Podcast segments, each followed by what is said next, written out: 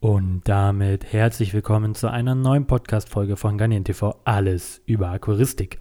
Mein Name ist Lukas Müller und heute möchte ich ganz gerne mal über Schnecken im Aquarium mit euch sprechen. Ja,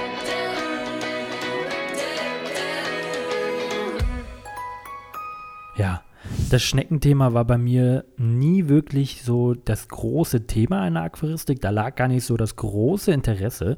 Ähm, natürlich habe ich immer Geweihschnecken, Rennschnecken, Blasenschnecken, Posthornschnecken immer irgendwie, irgendwie da gehabt. Vor allem Geweihschnecken äh, sind so meine Lieblingsschnecken, weil sie wirklich schick aussehen, ähm, aber das Aquarium auch algenfrei halten. Ähm, beziehungsweise einfach ein bisschen helfen, da ein bisschen was sauber zu machen, beziehungsweise sauber zu halten.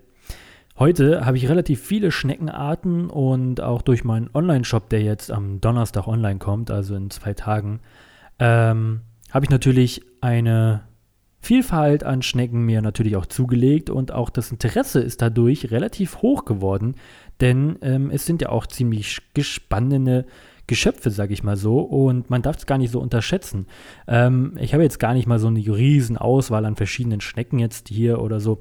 Ich habe jetzt ganz normal die Geweihschnecke, weil die ist einfach bei mir in jedem Aquarium mit drin.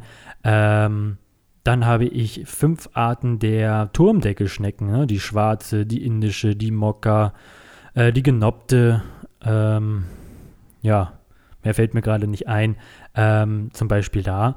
Und ähm, die sind zwar Turmdeckelschnecken und für mich war es so vor fünf, sechs Jahren, Turmdeckelschnecken war wie so der Beifang, wie, wie wenn man ähm, Blasenschnecken oder Posthornschnecken tatsächlich ähm, einfach sich eingefangen hat durch Pflanzen. So waren für mich auch Turmdeckelschnecken.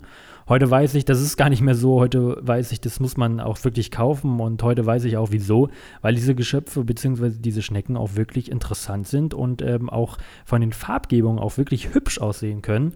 Und ich bin ziemlich überrascht, weil ich habe es halt nie wirklich darauf geachtet oder ich habe mich nie darauf spezialisiert und auch halt auch nie so wirklich jetzt die Schneckenhaltung in Anspruch genommen.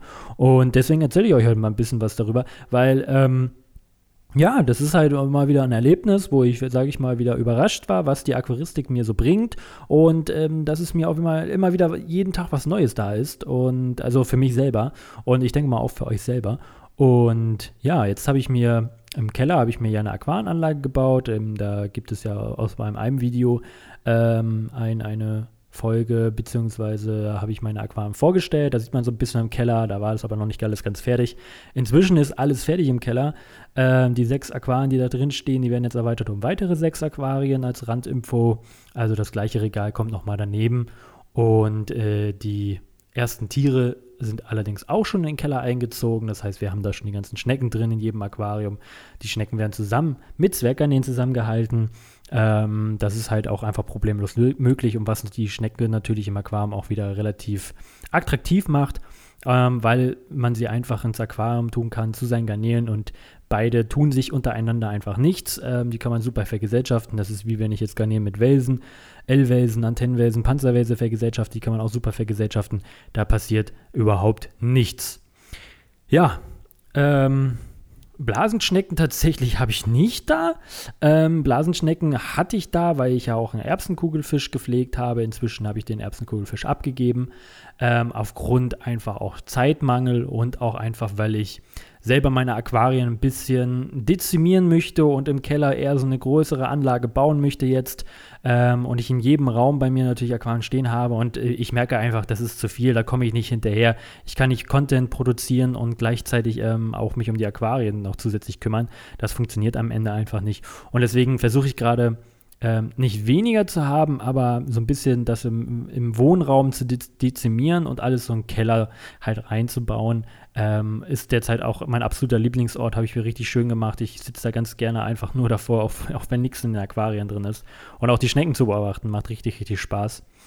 Und ja, hier oben habe ich auch die Spiky-Schnecke oder so, wie die heißt, ganz neu bekommen. Auch super interessant. Ähm, ja, wusste ich gar nicht so, dass die überhaupt existiert. Und man glaubt ja immer, man kennt immer alles, aber ähm, ist ja dann am Ende gar nicht. Ähm, beziehungsweise auch die Yoda-Schnecke habe ich jetzt da, beziehungsweise die, die, die Yoda-Schnecke meinte ich. Die Spiky-Turmdecke-Schnecke, die war mir schon bekannt, die habe ich auch im Keller, aber die Ähm, Yoda-Schnecke habe ich noch nie was von gehört und finde ich mega interessant. Einmal der Name Yoda. Ich war wirklich als Kind Star Wars-Fan und dann auch von Yoda. Und dann haben wir hier so eine Yoda-Schnecke, habe ich jetzt hier ähm, so rumsitzen, die wunderschön aussieht, die rumkriecht, die an den Scheiben die Scheiben äh, abnagt, äh, die Eigen abnagen. Ähm, mega, mega interessant. Und ähm, ich kann es jedem nur am Herz legen, auch mal sich mal ein bisschen umzuschauen, was Schnecken angeht, äh, im Aquarium, weil die kann man theoretisch auch relativ früh schon ins Aquarium reinsetzen. Ne? Man muss natürlich schon ein bisschen die Einlaufphase haben, damit die auch was zu fressen finden. Es gibt so viele verschiedene Schneckenarten, auch Rennschneckenarten, Geweihschnecken, Farben allgemein. Ähm, das unterschätzt man total. Und auch so eine Blasenschnecke ist ja auch irgendwo wiederum interessant, ne? wie sie ihre Eier da ablegt, wie aus den kleinen Eiern an der Scheibe diese ganzen Krokons da äh, kleine, sch ähm, kleine Schnecken dran schlüpfen und die wieder groß werden.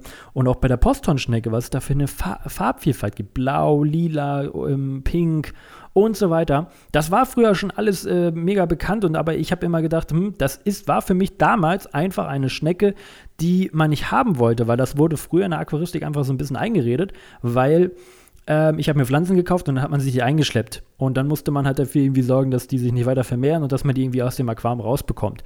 Heute ist es ganz, ganz anders. Heute ist es eine Art, die mit etabliert ist, die wunderschön ist, die akzeptiert wird. Äh, das finde ich auch wirklich gut so, aber das wurde mir damals so eingeredet und ich bin jetzt auch auf dem Zug. Ja, die gehören einfach mit bei mir in die Aquarien, die sind schön, die machen was her, die vermehren sich. Das ist mega, mega spannend und ja, schau dir doch auch einfach mal die Schnecken an. Vielleicht ist da was dabei. Einige Schneckenporträts findest du auf meinem YouTube-Kanal. Und mit diesem Sinne sage ich euch einen wunderschönen guten Tag, eine Restwoche, eine wunderschöne Restwoche.